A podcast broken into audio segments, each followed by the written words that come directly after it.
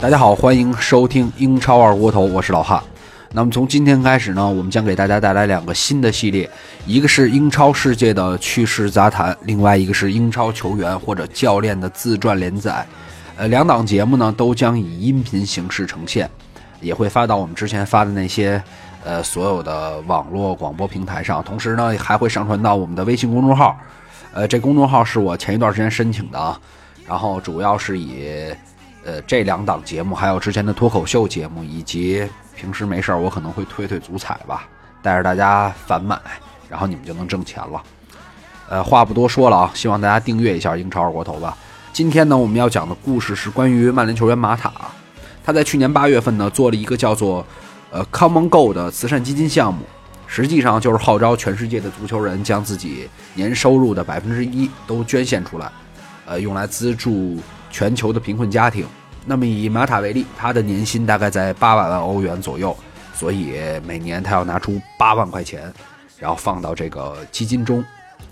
这事儿最开始啊，是马塔和一个叫做 Street Football World 的创始人，然后这个英文太烂了，先不说这块了。呃，那个创始人叫于尔根·格雷斯贝克，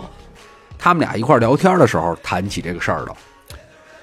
呃，俩人观点呢挺一致的，但说起来，我个人觉得有点装逼，因为他们当时这么说的：这足球啊，没有起到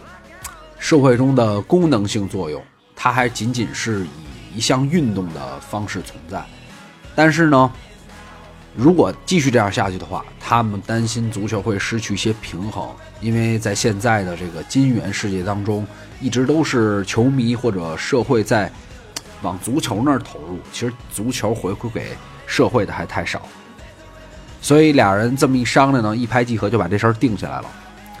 呃，马塔必然是这件事儿的主导者，因为他以他的球星效应以及这个认识周边的球员很多嘛，很多很多朋友，所以他准备先从球员入手来推销这个 Come Go 的基金计划。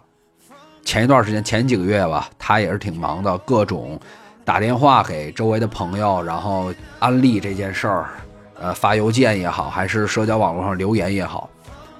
反正就告诉他们说，你放心，这事儿肯定是百分之百透明的，然后也是百分之百高效的一件事儿。当然，安利的效果其实挺一般的，呃，因为吧，职业球员啊，他的生活还是比较有局限性，除了训练跟比赛之外呢，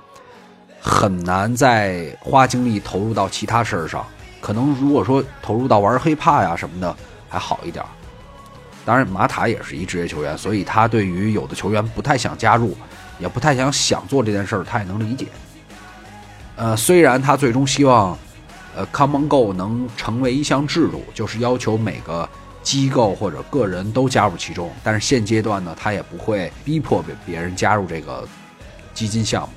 同时呢，他还得帮助那些不愿意的人去保守这个秘密，要不然你给别人惹事儿了，是吧？当然，在安利的过程中啊，就是推销的过程中也有意外的惊喜。他有一天，马塔就收到了一封邮件，这发件人就说：“说操这个。”计划太牛逼了，这是他也一一直想做的事儿。这发邮件那大哥呢，就是杰利尼。我我不知道是不是因为后防球员比较有责任心的原因啊？因为后来，呃，胡梅尔斯也是主动联系的马塔。那现在除了这俩球星之外，像格纳布里、像美国女足运动员拉皮诺埃，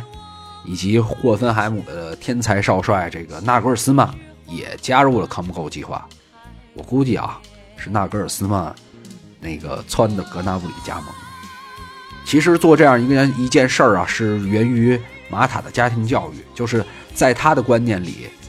他就是社会中的一份子，就属于很希望共建地球村那种吧。呃，同时啊，这个计划从想法到实施，他的姐姐也特别关键，因为他姐姐是那种满世界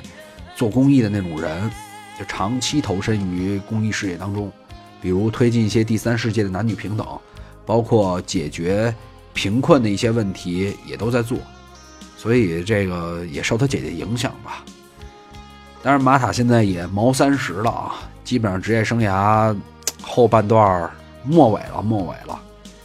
他说他有一次在国家队集训的时候，就这个他们的主教练洛佩特吉就组织他们看过一个纪录片儿就讲这些球星退役之后的生活的，像什么阿尔贝尔达、门迭塔都出镜了啊，讲了好多退役之后的问题。其中总结下来啊，球星退役之后最重要的、最大的一个问题就集中在生活缺乏目标上，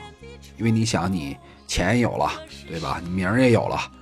呃，功成名就，不知道自己该干嘛了，所以马塔也希望 Come on Go 这个基金项目能在未来啊，让他继续探索人生更深的意义。具体这件事儿后续的发展是怎样，我们还会持续关注。当然，今天的故事就到这里。英超二锅头，咱喝着啊。